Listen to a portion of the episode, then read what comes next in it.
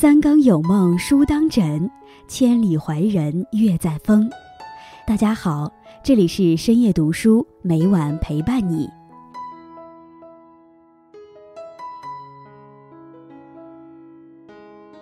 人生恰似一场永远不会停止的远足，你会遇见各式各样的人，经历各种各样的事情。在人与人交际的过程中，短期相处看脾气，长期相处看性格。人永远是相互的，你给我真心，我就付你真情；你对我情深意重，我必对你坦诚真挚。你会在我最困难无助的时候雪中送炭，我就能在你最需要的时候挺身而出。花言巧语只能骗得了一时，却骗不了一世；鬼魅伎俩蒙得了一次，却躲不过次次。没有一个人能逃得开时间锐利的眼睛。没有一份情不是在相处中慢慢认同谁好谁坏谁真谁假，最后大家都心中有数。今天易安将和大家分享的题目是：多与仁者共处，勤与强者共事。在开始今天的节目之前，希望大家能点击订阅和小铃铛，你的点赞和评论是易安最大的动力。感谢大家的喜欢，深夜读书因你们而精彩。居心已贯。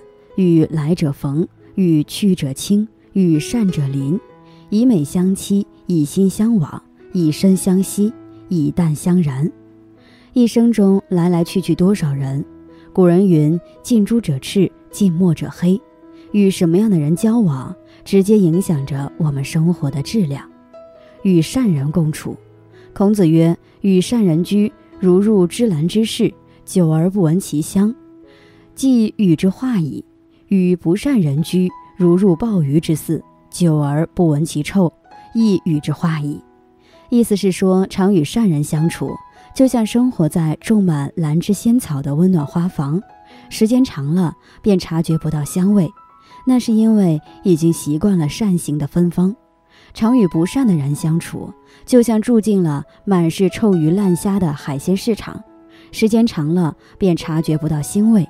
也是因为闻惯了恶行的腐臭，年轻的电影导演沃尔特需要从全国各地的小孩中选择一位男主角。这天，他因事来到城市的一个车站，一个小男孩要为他擦皮鞋，他当时拒绝了这个孩子。于是，这个孩子问他能不能借给自己一些钱，好让他买个面包。等他擦鞋挣了钱，他一定会还给他。这时，他才发现。眼前的这个瘦弱的孩子和自己想象中的电影男主角很相似。他给了孩子买面包的钱，并且告诉他明天可以去他的工作室找他，不但有饭吃，还可以挣钱。第二天，当他来到工作室的时候，却惊呆了。昨天擦鞋的小男孩不但自己来了，而且还带来了几乎车站所有擦鞋的孩子。导演在这些孩子中发现，有几个比昨天要给他擦鞋的孩子更机灵，似乎也更适合当这个电影的男主角。但是最后，他还是决定让这个孩子来试试，因为他觉得他是个善良的人，而电影中的孩子正是一个善良的人。后来的故事就简单了，这部电影获得了巨大的成功。一个在车站擦皮鞋的孩子，就此走上了星光大道，成为了家喻户晓的明星温尼西斯。说句题外话，在巴西最幸运的擦鞋匠并不是温尼西斯，而是另一个叫卢拉的孩子，后来成了巴西的总统。圣人此言是在告诫我们：与人相处，先看人品，常跟正能量的人在一起，便会耳濡目染地跟着行善事，说善言。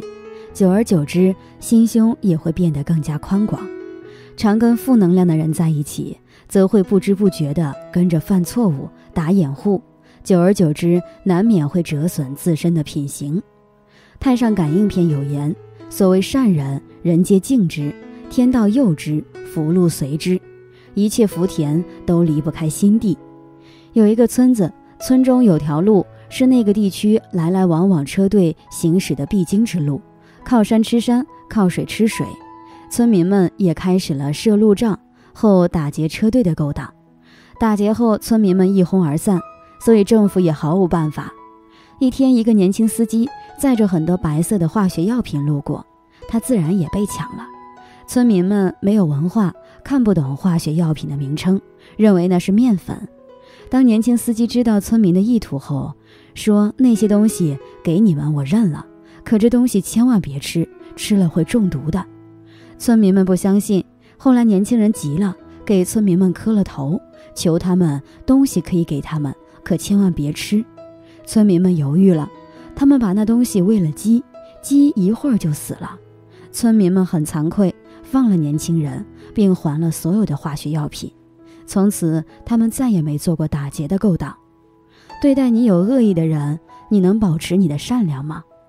心地善良的人不仅品行高尚，一言一行更是值得尊敬效仿。与这样的人相处，何乐而不为？与能人共事。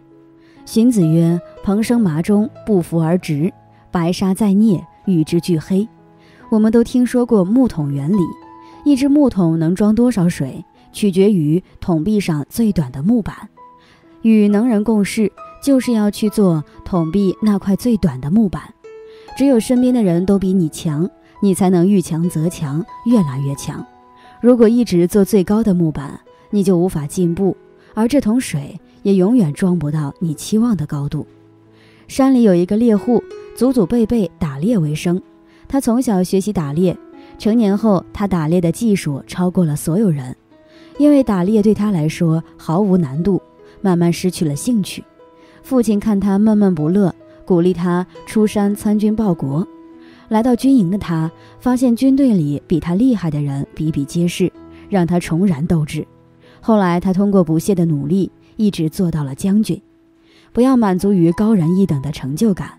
能共事的人，最好是比自己高出一筹的朋友。古人云：“耳濡目染，不学以能。”耳濡目染，潜移默化中都在进步。和能人共事，如果能得到他们的肯定，自己也会信心倍增。与能人共事，不只是生命价值的升华，更是一种享受。生活中这样的现象也很常见。下等人的圈子谈的是家长里短，赚的是钞票工资，想的是衣食住行；中等人的圈子谈的是财经时事，赚的是股份分红，想的是财产增值；上等人的圈子谈的是古今中外，赚的是人品学识，想的是回报社会。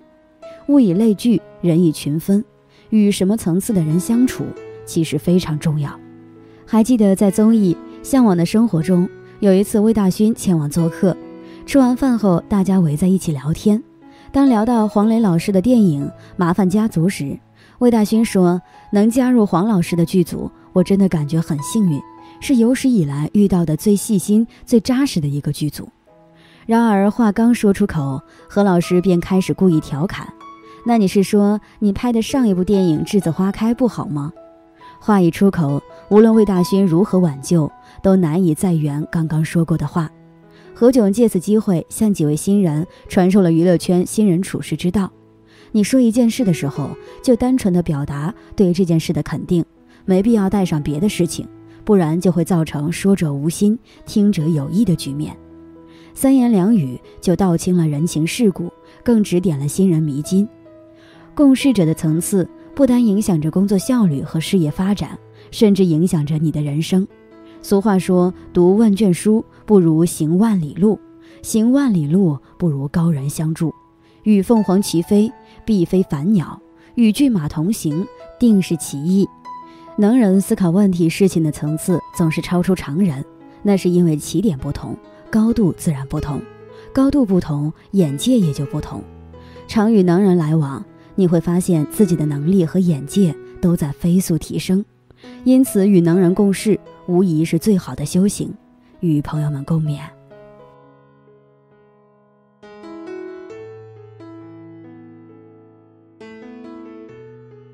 今天分享到这里，如果你也喜欢这篇文章，并且让你深有感触，希望你能分享给身边的人，让我们一起在阅读中成为更好的自己。